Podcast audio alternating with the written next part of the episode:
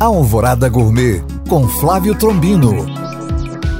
Olá, meus queridos ouvintes. Dizem que quinta-feira é dia de TBT, então aderindo à moda, vou falar de salpicão, que é a cara de festas de final de ano também. Mas não vou dar a receita, e sim dicas. A primeira é a cebola. Eu prefiro a roxa, que além de dar uma cor mais bonita ao prato, é mais adocicada e deve ser usada crua, e ela deve ficar de molho em água gelada por uns 20 minutos. A outra dica são as uvas passas. Eu gosto de hidratá-las no vinho. Se forem passas brancas, no vinho branco. Se forem pretas, no vinho tinto. E por último, o frango. Em vez de refogado, eu gosto de usar frango assado.